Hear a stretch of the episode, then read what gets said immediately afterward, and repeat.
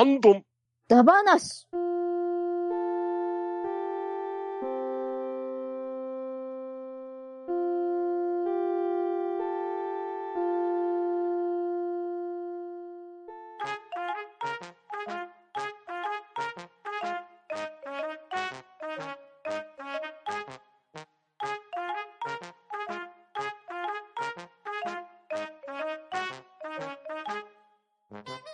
はい、こんばんは。ハンドンダ話始めていきたいと思います。まず、出席取ります。ガーネットさん。はい。最近お気に入りのドリンクは、ホット黒糖シーカーサージンジャーエールです。ガーネットです。とめきちさん。はい、とめきちです。よろしくお願いします。バトラディさん。はい、バトラディです。よろしくお願いします。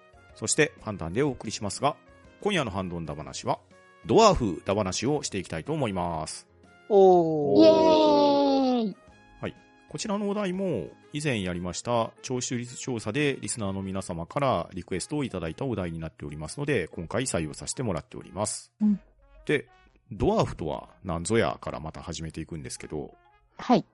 はいドワーフは人間よりも少し背丈の小さい伝説上の種族とウィキペディアに書かれております。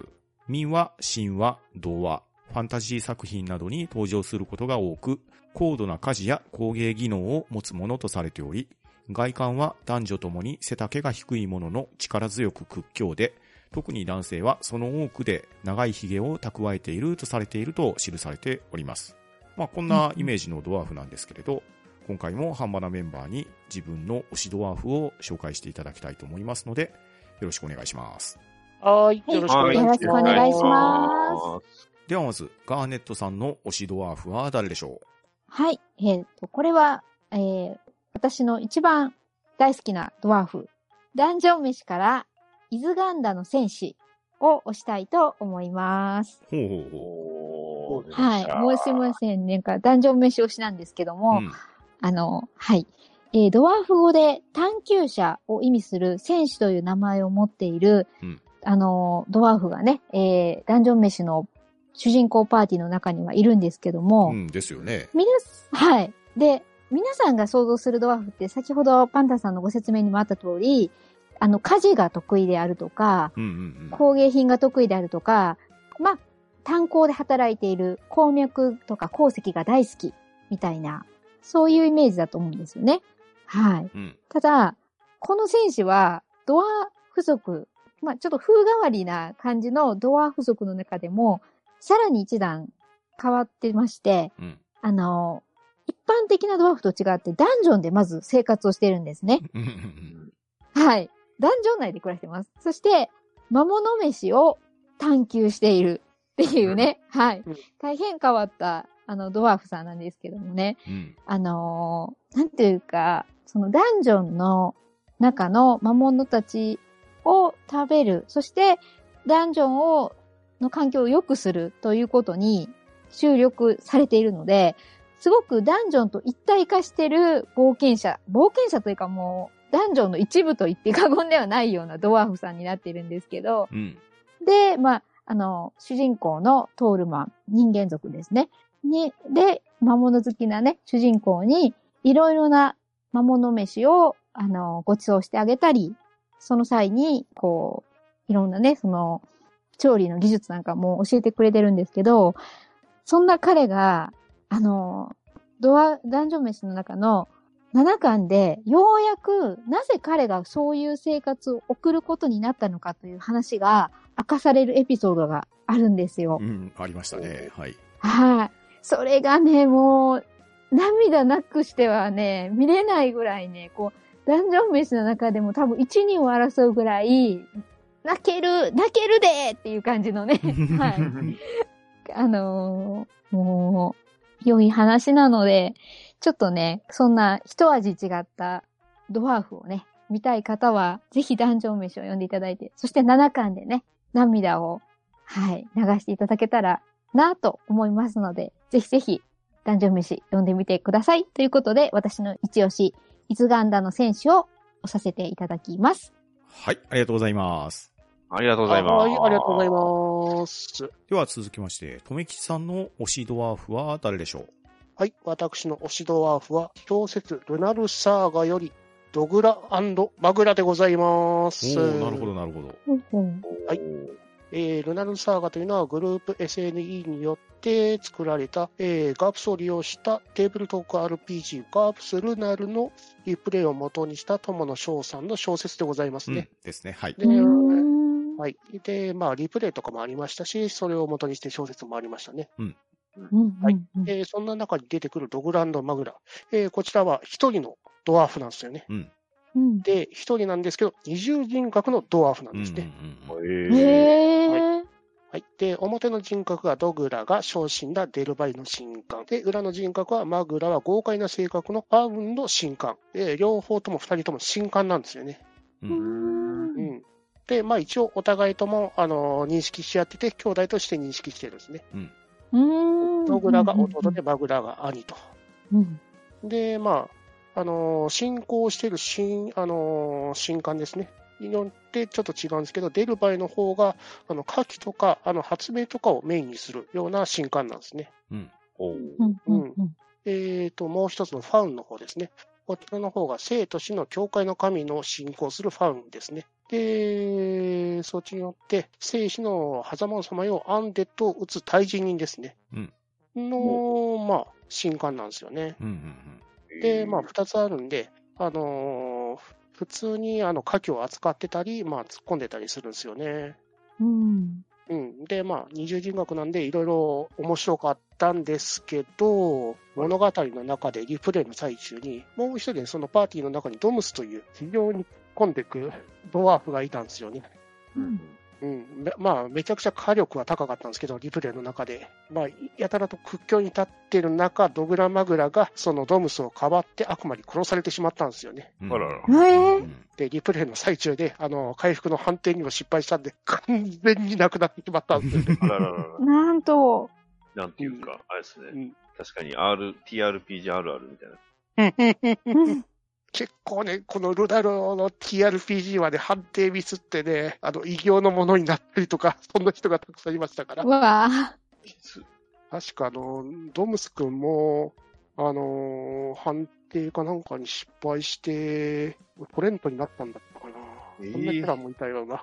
銀の月という信仰者の人がいて、銀の月が非常にあのーうねうねするような変な生き物だったんですけど、銀の月という信仰の人が。まあ、銀の月の信仰で、まあ、判定失敗してうねうねするものになってしまったりしてたんですよね。うん。人をやめちゃ。怖い。まあ、そういう読み物として面白かったんですけど、あのードグランドマグラは小説版だとキャラクターも若干違ってたみたいなんですよね。ううんん。あの多重人格というキャラクターでもなかったみたいですし、戦士もしなかったみたいですね。えそっちの方はあんーまりちょっと覚えてなかったんですけどね、読んだんですけど。はい。というわけで、私の推しドワーフはドグランドマグラでございました。ありがとうございました。はい。ありがとうございます。ありがとうございます。はい。続きまして、私、パンタンが、推しというか一番最初に思いついたドワーフだと思われるもんなんですけど、ほはい。ちょっとこれ審議っぽい気がするんですよ。審議。はい。というのが、僕はずっと小さい頃からドワーフだと思ってたし、ドワーフだと教えられてたような記憶があるんですけど。この度調べてみたところ、はい一言もドワーフって書かれてないキャラクターなんですね。あら。おで、ちょっとみんなに記憶があるかどうか伺ってみたいと思って、あえて出させてもらうんですけど、うん。はい。皆さんスマーフってご存知です？まあ、スマーフ？あー、なちょっと見聞見た画像見たら多分思い出すと思います。ちょっと画像貼りますけど、はい。はい。このキャラクター。はいはいはいはいはい。はい。うん。でね、調べたんです。僕はい小さい頃これドワーフって聞いてたような記憶があっただけなんで、はい。うんなんとも言えないんですけど、おそらく僕の記憶では小学生に上がる前ぐらいだと思うんですけど、当時、うん雪印がね、チーズキャッチっていう、うんう一口サイズの丸いキャンディーみたいなチーズを販売してたんです。うんはいはいはい。うんうんで、そのキャラクターがこのスマーフだったんですよ。うんうんで、その後、アニメが始まったんですよ。はい。このスマーフくんの？うん、小さな森のせい、アイアムスマーフってやつだったと思うんですけど、うんうん割と特徴的なオープニングだった記憶があって、結構ね、好きで見てたんですね。でうんうんこいつらはドワーフなんだっていう風に、誰に教わったか、誰に聞いたか、全然覚えてないんですけど、僕の中ではこいつはドワーフだっていう認識だったんですよ。うんはいはいはいはい。でも、先ほど言ったドワーフの定義に全く当てはまらないじゃないですか。そうですそうですねまあ、強いて言えば小さいっていうところと、森のせいっていうところだと思うんですけど、別に髭が生えてるわけじゃないし、そうですね。家事をしそうにもないですしうね。ん。うんね物を持ってそうでもないし。そうなんですよね。いやだから、この僕がこいつをドワーフって思ってたのは、ただの勘違いなのか、いや、それともなんかそういう設定があったのかっていうところを世に問いかけようと思って、あげてみたんですなるよ。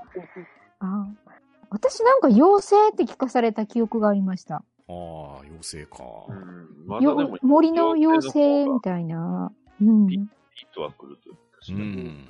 でもそのアニメは見たことがないので、アニメの中でどういう扱いだったかは全然知らないです。うはい。ん。まあ、調べたところなんですけれど、うん。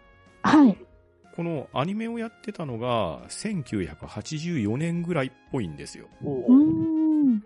なので、まあ僕が多分小学生の中学年ぐらいなのかな？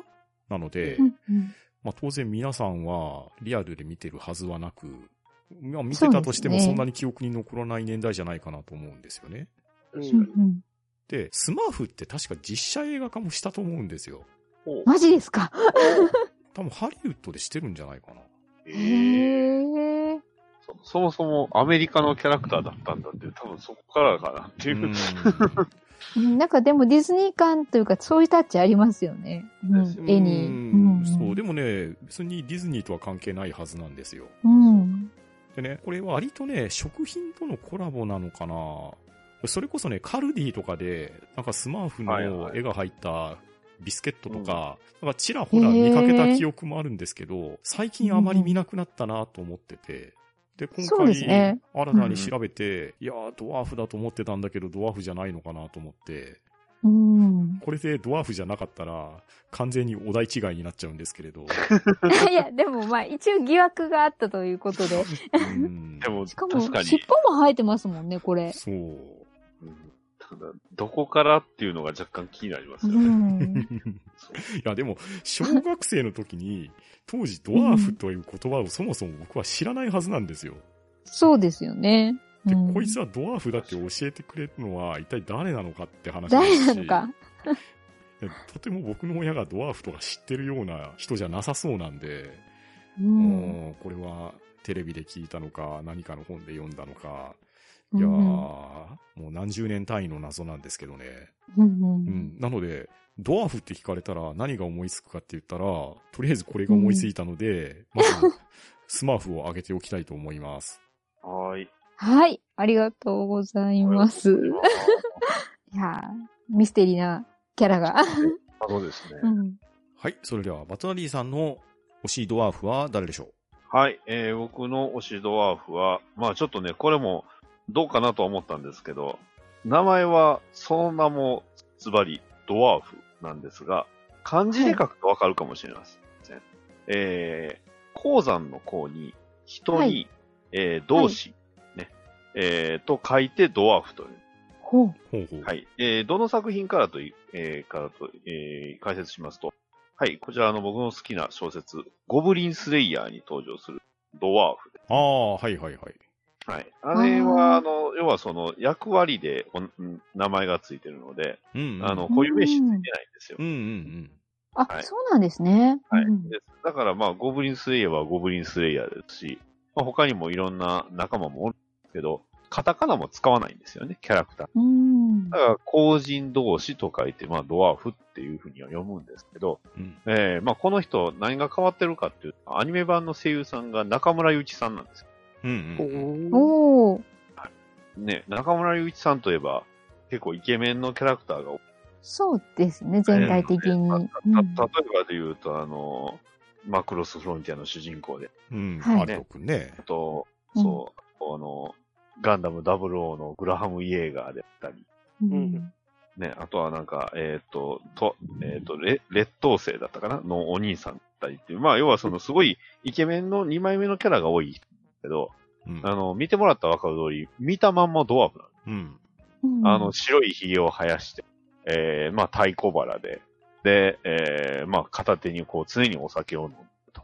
えーなんですけど、結構意外と、同志っていう書いてある、まあ、書いてある、そのままのシャーマンないわゆる。うんだから魔法が使えるんですよ。うん。だから、そのチームの中では、そのスペルシンガーって、まあ、要はその、魔法使いっていうことで、光栄の役割をするドワーフ、ね。結構変わってるから。うん。で、使える魔法も変わってて、あの、酩酊の魔法って、あの、まあ、要は敵を眠らせたりとか、えーストーンブラスト、石の弾を撃ったりとか、うん。えー結構、なんですかね、すごく、かゆいところに手は届くけど、なかなかこうゲームではあんまり出てこないな。すごい TRPG 的なキャラクターでうん。いうとこうろ、ん。あの、結構、えー、その辺が結構いい感じですので。あの、まあ、本当にね、えー、まあ、ドワーフっていうイメージも、まあ、ある意味ちょっと僕はこのキャラクターで変わっちゃったなっていうのが、この、後人同士、ドワーフでした。あの、ぜひね、アニメのゴブリンスレイヤーは、まあ、見ていただいたら、ファンタジー好きは結構面白いんじゃない？うん。確かに。なん確かドワーフさんが魔法を使うってすごい珍しいなって思いました、今。です聞いてね。て。うんうん。魔法の使い方もなんか触媒みたいなのを使うんで、こう、今のドランク、うんメーテだったらお酒をこう吹きかけたりだとか、ほうほうほう。そういうあとか、その砂をね、えうんー石のつぶてに魔法で変えたりとか。まあちょっとそういう風な感じで、あの、結う構ん面白いので、もし気になったら、ぜひ見ていただければ思います。まあ、結構ハードな内容なんで気をつけてください。確かにね。わかりましうんた。はい、ありがとうございます。はありがとうございますありがとうございはい、それでは皆さんに推しドワーフを発表していただいたんですけれど、引き続き発表するネタがある人は挙手をどうぞ。はーい。はい、じゃあガーネスさんお願いします。はい。では、私が、イズガンダの戦士並みに推したいドワーフは、ゲーム、ドラゴンクエスト10より、ダストンチリ親子です。はああ、いいですね。なるほど。ーい。そうですよ。そうなんですよ。まずね、お父さんであるダストンさんなんですけど、うん。こちらは、まあ、なんていうか、また、なんていうか、ドワーフの中でもさらに風変わりなドワーフがさらにうんもう一人追加されてるんですけど、はい。あのー彼も普通のドワーフとは違いまして、ガラクタや役に立たないもの、またはポンコツな人をこよなく愛するというね、うんとても風変わりな ドワーフさんなんですよね。うんですね。はい。はい。で、ちょっとツンデレ風なところもあり、また自分の信念のためなら、自らの命さえ投げ出して、うん。たまになんですけど、大活躍をするというね、男気がとても素敵なね。はいで、まあ、またね、その、た役に立たないものに出れてるダストンさんが大好きなんですよ、私。うん。あの時のね、ハートマークの飛ばしっぷりがね、まあ、ですよね。、あの笑顔がね、たまらないんですけど。はいそしてね、そんなダストンさんにね、あの、育てられた娘さん、あの、チリちゃんっていう、こう、うんかわいいね、ドワコさんがいるんですけど、見た目も。はいはいはい。うんまあ、そんなダストさんにね、育てられたら、娘のチリちゃんもちょっと変なドワーフになるんじゃないのって思ってしまうんですけど、うん。彼女は、その彼の持つね、あの、本質を見抜くというか、まあ、なんていうか、こう、でも不要なものの中にある、そうではない部分っていうのを、とか、不器用な彼の愛情とか、そういうものを深く理解した、とてもね、あの、出来のいい娘さんで。はいそうなんですよ。まあ、だから、とてもね、たくましく、かつ、あの、魅力的なね、女性に育ったね、可愛いドワコさんがいまして、もう親子セットでね、大好きなので、うん。はい。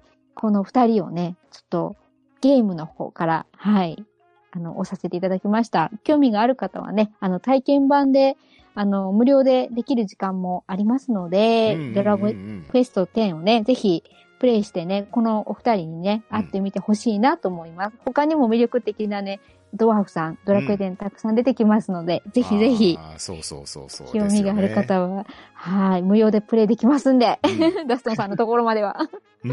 はい。ぜひご覧になってくださいということで、ダストンさん、親、チリちゃんを押したいと思います。はい、ありがとうございます。はーい、ありがとうございありがとうまございます。ダストンさんね、こんなうんポンコツ好きですけど、実はアストルティアナイト総選挙で1位取った時ありますからね。そうですよね。えーすげえ。そうう。うん。うん。もうドワーフ勢がね、うん。あの、結集させたんでしょうね、力をね。うんですね。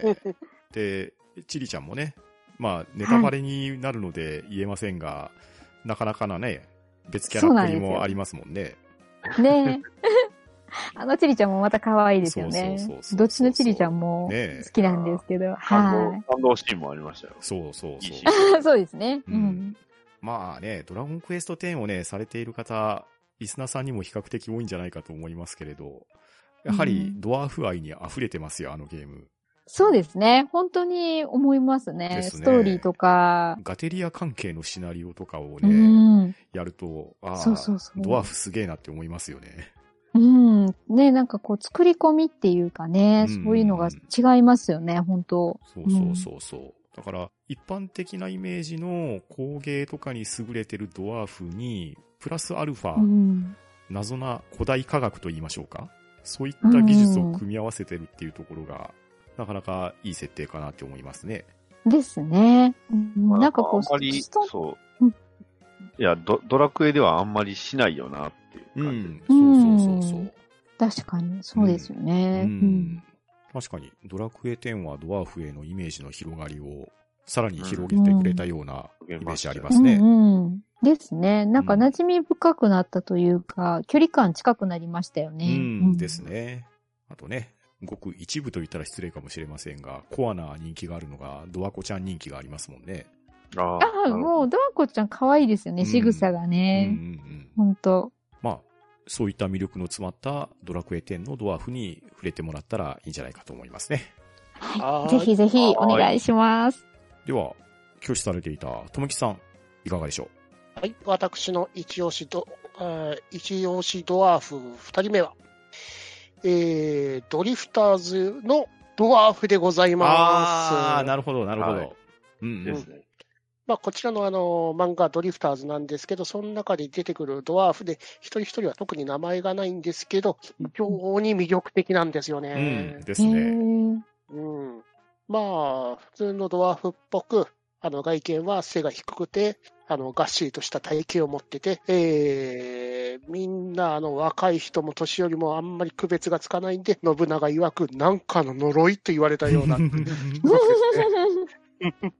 で、信長に、あの、火縄銃を見せられて、その翌日には作り上げるという技術力。うん。うんで、信長に、あのーいくつ作れるって言われて、10丁、え、そんなんって言って、1日10丁が限界だっていう。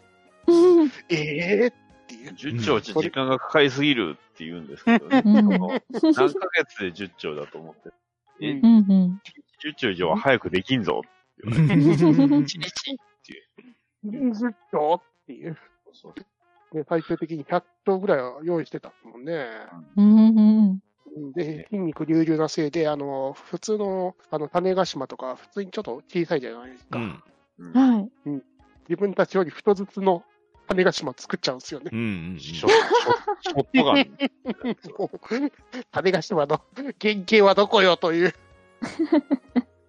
えー主人公の島津豊久が、あの、土方歳三におられた剣ですね。それを直してくれって言われて、で、まあ、日本刀の構造を見て、なんじゃこれ、変態の仕業だ。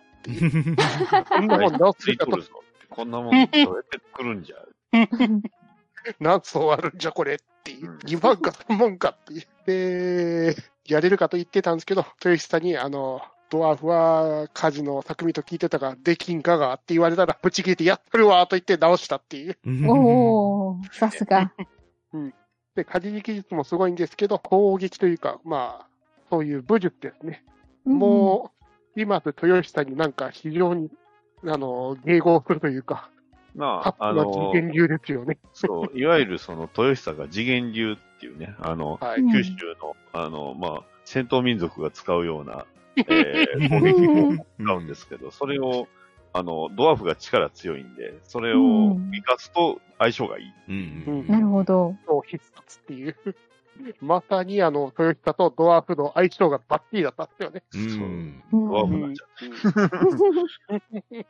う。いやね、最初、捕らえられてて、強制労働されてて、あの、食事も全然抑えられたんで、ガリガリだったんですけど、うんうん。うん。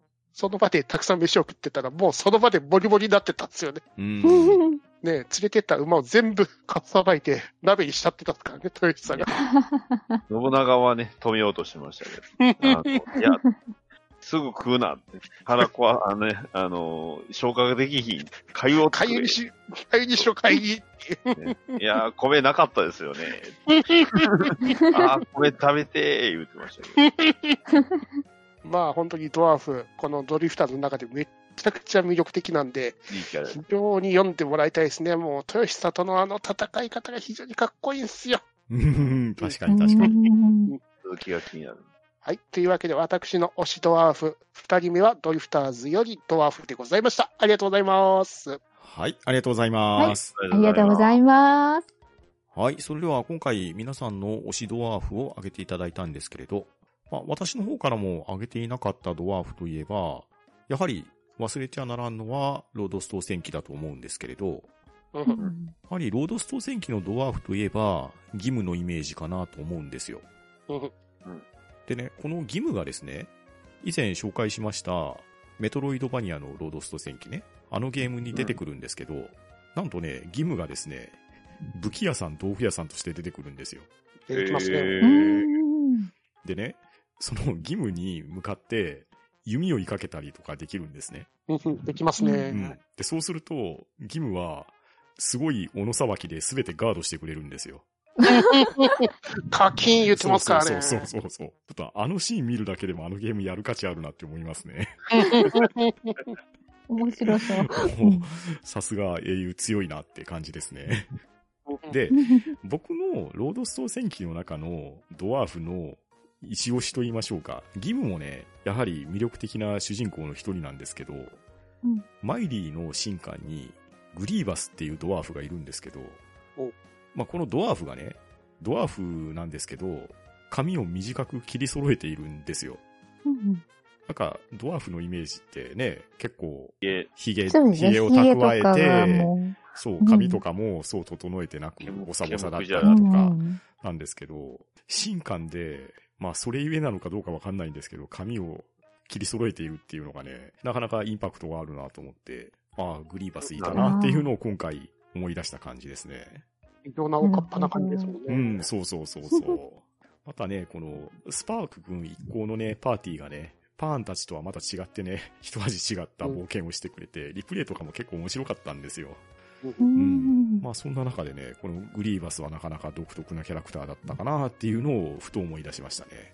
あうーんなかなかね、こう、ドワーフ的な役割を得られてるキャラと、本当のドワーフっていうと結構僕は難しかったなって本当思ういましたよ。ん、確かに確かに。あの、ドワーフ的なキャラで言うんであれば、あの、ガンダムエイジになんか、背丈も見た目もすべてドワーフみたいな人がいましたけど、あの、はい。あの、完全に他の人と頭身が違うとかね、し種族違いますよね、みたいな。いましたけど。うん。違いますよねって人でしたね。まあね、うん。多分、額が違うと思う。うん 違うと思うんですけど。いや、でもやっぱりドワーフ、いいですね。